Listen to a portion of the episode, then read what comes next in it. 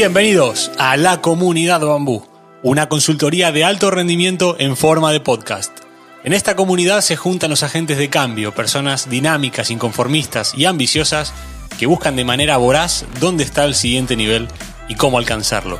Hablaremos de coaching, psicología, comunicación, liderazgo, marketing, fitness y nutrición, pero siempre desde un enfoque holístico, donde el todo vale más que la suma de las partes. Y además lo haremos en un formato corto, claro y conciso, para que todo lo que aprendas en estos 15 minutos lo puedas poner en práctica desde hoy mismo. Así que bienvenidos a Bambú, bienvenidos al lugar donde nace tu nuevo yo. ¡Empezamos!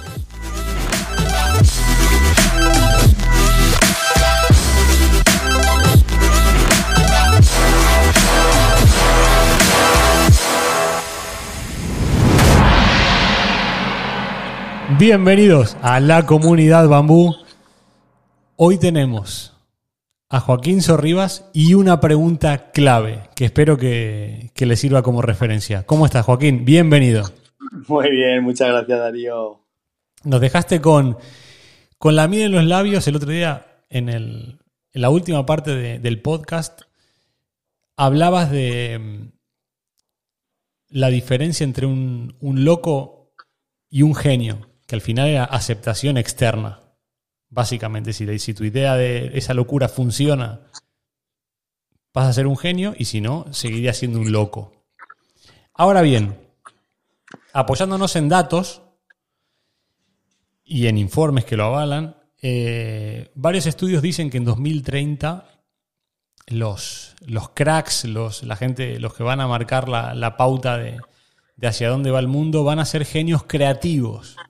Se viene la era de la creatividad, mezclado obviamente, y no es un tema menor, con la robotización, la tecnologización de esa creatividad. En ese match, en ese punto de encuentro entre creativos y, robots, van a aparecer los, los, genios del futuro.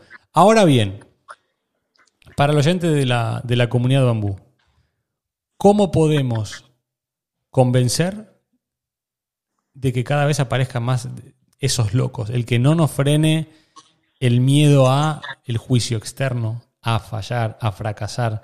¿Cómo podemos desde 10 años antes, me encantaría escuchar este podcast en 2030, cómo podemos hacer para romper esa barrera de a esas personas que están pensando, tengo una idea genial, pero no lo veo, porque igual si me va mal me van a decir, me van a juzgar y tal y cual. Entonces, quiero apalancarme en tu sabiduría y en tu experiencia para que nos des el tip de, o algunos tips de cómo crear más locos en esta comunidad. Pues mira, eh, igual que tú estés yendo al futuro, yo te lo voy a intentar demostrar yendo al pasado. Si hace, pues, 100 años alguien te hubiese dicho, te viene, te viene y te dice, mira, Darío, voy a conectar a todo el mundo de forma invisible tú dices, esto está loco. Y alguien cree, y, la gente le diría, tío, sé realista. Pero ¿por qué tiene que ser alguien realista? Y el que creó Internet no fue realista, porque él de repente se propuso hace 100 años tener la idea de conectar de forma global a todo el mundo en un segundo de forma invisible. Eso, eso era impensable, que te lo explicaban y no sabías, y yo lo recuerdo, de la primera vez que vi internet y vi la y digo, ¿esto qué es? Pues hay una parte ahí de, de gente que tiene, que tiene una intuición diferente y que tiene un arrojo especial. Esas personas son, porque es que las ideas es lo único que no se puede crear en masa. Todo lo demás lo puedes sistematizar y crear en masa, pero las ideas es algo que vale oro. Y el que tiene una idea y tiene el atrevimiento y el coraje de defenderla, pues eso, eso ya es vivir con honor. O sea, eso es tener ya la, habilidad de decir, yo he sido una persona que siempre he tenido el atrevimiento de, hacer esto. Que luego es verdad que hay que enfrentarnos siempre a, a, dos parámetros sociales, que es la utilidad y el reconocimiento. Hay muchísimos, hay muchísimos artistas que se han muerto con sus y cuando han muerto su obra ha tenido una repercusión impresionante. Hay un montón de pintores y un montón que han sido héroes tras su muerte porque todavía no se entendía su idea en el momento social que se plasmaba. Pero yo creo que los, sobre todo los grandes empresarios son personas que sí que han tenido pues ese arrojo, ¿no? Han tenido la intuición de decir, esto creo que un día va a ser útil y que va a ser reconocido, pum, lo pongo ahí. Y luego voy a tener el coraje de defenderlo. Eso a veces ocurre y a veces no. Pero hay que tomar ese riesgo. Que hay gente que cuando sienta que a lo mejor bambú ofrece un montón de posibilidades y les pincha el corazón es que su intuición ha conectado con la suya y, hay que apostar. No, hay, no queda otra, no hay más. Si tú tuvieras una gran idea, que las tienes, ¿eh? muchas, ¿cómo vences ese, ese, ese diálogo interno que te dice, sorry, no, no, no, no? ¿Cómo se vence eso? Bueno, pues es lo que te digo, porque hay un momento que, que, te digan que no es una cosa normal. Lo que pasa es eh, cómo interpretas tú ese no. Si el no o el rechazo o ese fracaso de tu primera idea eh, lo asumes como, pues es que no valgo para esto, ya me lo ha dicho todo el mundo, que esto no tenía ni un sentido, pues quizás tengan razón. Pero es que yo invito a alguien a que se lea la, biografía de Leonardo da Vinci, que es un nombre repleto de fracasos y de fracasos y de fracasos y de fracasos, ideaba, fracasaba, ideaba, fracasaba, hasta que llega una idea de tantas que ha tenido que, explota y cambia, y cambia el mundo. Pero claro, ¿cómo, y quizá eso sea el éxito, es eh, personas que son capaces de, de seguir inventando aunque hayan fracasado varias veces. Eso, eso hoy en día le llaman resiliencia o le llaman persistencia o, le llaman, pues eso, le puedes poner el nombre que quieras, pero al final eh, la pregunta es, si tienes una idea y fracasa, ¿qué vas a hacer? ¿Qué, ¿Qué, es lo siguiente que vas a hacer? Pues ostras, generar otra, eh, si generas otra o le cambias, la matizas, la mejoras, la perfeccionas, esa misma idea la haces 2.0, fracasa, pues 3.0, fracasa, 4.0, fracasa, 5.0, pues a lo mejor a la 7.0 ahí la has reventado. Pero ¿quién hace eso? Alguien que cree en sí mismo, alguien que tiene amor propio, alguien que sabe analizar, alguien que no se juzga, alguien que tiene el autoconcepto bien, alguien que, que tiene unos valores sólidos. Por eso al final la fuerza siempre acaba estando dentro, porque el fracaso es normal. Eh, Michael Jordan eh, siempre lo decía, pues eh, he fracasado tantas veces que al final he tenido éxito. Y todos los, todas las grandes referencias, como solo nos explican su éxito, pues creemos que no han fracasado nunca, pero lo que han hecho es superar el fracaso y volverse a levantar, y volverse a levantar, y volver a crear con la misma ilusión. Y eso es lo realmente difícil. Tener una idea que fracase y o bien transformarla o generar otra, pero seguir. Aquí quiero, y para cerrar el, episodio de hoy, quiero ir a un punto clave en el cual uno prueba, le va mal, fracasa, y, y, existe una autovaloración. Llega el momento de no ha funcionado y hablo conmigo mismo. No ha funcionado por esto, tendría que haber hecho esto, si hubiese hecho esto hubiese pasado lo otro, y empieza un diálogo interno. Ahora, mi pregunta es, desde tu experiencia y de tu conocimiento, ¿cómo puedo hacer para que ese diálogo sea lo más objetivo posible y lo más sano? ¿Por qué digo la palabra sano? Porque entiendo y leo mucho al respecto y me trato de informarme y de hablarlo con mucha gente a la cual admiro, tú una de ellas obviamente, eh, que tendemos a dañarnos en ese diálogo hacerlo suficientemente, o sea, hacerlo suficientemente dañinos con nosotros mismos como para llegar hasta a, boicotearnos, incluso si tenemos ideas maravillosas o no. Pero ¿cómo puedo hacer? la, pregunta es muy clara. ¿Cómo puedo hacer para, para que ese diálogo sea lo más objetivo y lo más sano posible? Bueno, primero sí que me gustaría hacer una diferencia. Eh, Emilio Duro tiene una frase muy graciosa que, que siempre dice, no hay nada más peligroso que un tonto motivado, dice él.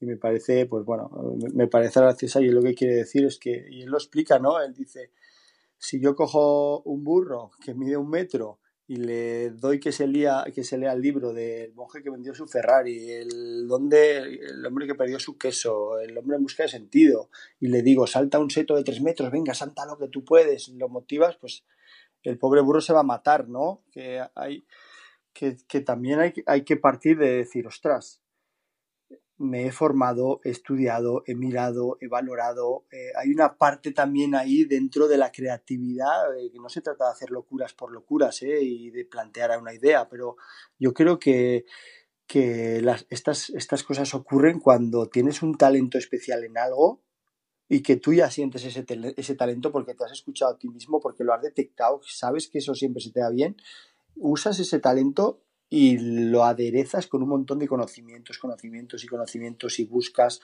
y miras. Una vez que has llegado ahí, entonces sí que lanzas una idea y dices, ostras, ¿qué pasa con esta idea? Cuando esa idea fracasa, vamos a lo del diálogo interno, si esa idea fracasa, eh, tú tienes dos opciones. Eh, puedes analizarte o juzgar. Analizarte simplemente es decir, objetivamente, ¿qué ha pasado? Pues ha pasado que esto, esto y esto juzgarme sería, soy un desastre, esto no va bien. O sea, analizar es minuciosamente ver los detalles que, que con mi conocimiento, mis habilidades y mi talento creo que no han funcionado. Si yo soy capaz de analizar, no me estoy atacando a mí como persona, lo único que estoy analizando una situación. Si yo analizo esa situación, puedo detectar un montón de circunstancias a mejorar y eso me ayuda a crecer. Si yo en el momento que fracaso genero un juicio de valor, que un juicio de valor es si algo es bueno o es malo, pues digo, esta idea es una mierda. Esta, yo soy un desastre. Si es que ya, ya me dije a mí mismo ayer que, que, es que esto no tenía sentido, que esto no era buena idea, que esto era... Eso sí que son una bipolaridad que estoy así juzgando y eso ataca directamente a mi autoestima, eso, mi autoestima se daña, ataca, ataca directamente a mi ilusión, mi ilusión se baja y cuando me enfrento de nuevo, de nuevo a una segunda idea ya voy con miedo, porque ese error me ha hecho daño directamente a mi núcleo, que es mi autoestima, que son mis emociones. Sin embargo, cuando yo he fracasado y lo único que analizo es la situación de forma rigurosa, de forma profesional y de forma tranquila y serena, lo único que yo estoy juzgando, ni siquiera lo estoy juzgando, que estoy analizando es solo la situación, no tiene que ver conmigo. Cuando analizo la situación, veo puntos de mejora. Cuando veo puntos de mejora, pues sí, eso sí que me hace ilusión porque estoy detectando y si ya detecto el problema, la solución casi está paralela, ya sé la barrera que tengo que superar. Yo creo que ahí está el diálogo, ahí está el buen diálogo, en el análisis de la situación y no el juzgar de forma, de forma bipolar si algo es bueno o es malo. Para cerrar, sorry, ¿qué le dirías si hay alguien del otro lado que está dudando de saltar al vacío o lanzar una, poner en práctica su idea, eh, o le acaba de ir mal, ¿qué le dirías? ¿Qué le dirías? Pues le diría un poco, eh, siguiendo tu, pues un poco tu experiencia personal que tú has contado, eh, a mí me ha gustado mucho el hecho de, de, que cuando a ti te ronda algo por la cabeza y crees que eso se te va a dar bien porque es un campo, si tú ya sabes que estás en tu campo, si tú ya sabes que estás en tu elemento, en eso que te gusta y que estás ahí y dices esto es lo mío, pues hacer lo que has hecho tú, de repente empiezas a buscar y buscas y haces un curso y miras aquí y lees esto y buscas allá, porque ahí es donde vas a conectar nuevas ideas. Perdón, con nuevas ideas vas a generar nuevas perspectivas. Y cuando tú estás en tu núcleo y algo ha fallado, vamos a mirar una perspectiva diferente. Una vez que hemos hecho el análisis, Vale, si solo lo veo desde aquí, si estoy viendo un 6 desde mi punto de vista, ostras, pues a lo mejor si me voy al otro lado voy a ver un 9. Y si veo un 9, a lo mejor viendo ese 9 ya sí se me ocurre una cosa diferente que antes no había visto. Pero quizá para tener nuevas perspectivas hay que consultar, hay que mirar, hay que estudiar, hay que buscar, porque hay un clic, de repente estás, a, a mí me pasa mucho, tiro del hilo en algo, busco, veo y de repente algo me hace un clic Ostras, pues eso ya lo he unido a lo que necesitaban esa nueva idea porque la creatividad supone romper una barrera, es un, es un ejercicio de insight, no es como un proceso lógico, logarítmico que vas paso a paso haciendo cosas. La creatividad, cuando tú generas una idea y esa idea fracasa, se genera una barrera. Esa barrera hay que destruirla de golpe. Esa barrera para destruirla de golpe lo que necesitamos es más conocimientos, un buen análisis, como hemos dicho antes, necesito más conocimientos porque desde, nuevos, desde un buen análisis y nuevos conocimientos voy a generar otro enfoque y desde ese enfoque voy a generar nuevas ideas y planteamientos distintos. y quizá ese planteamiento distinto es la solución, rompo la barrera y aparece todo. ¿Y ustedes cómo rompen la barrera? A ver, lanzo la pregunta. Sorry. Muchísimas gracias. Siempre es, es la universidad de la vida tenerte en este programa. Muchísimas gracias. De nada, un abrazo, Darío.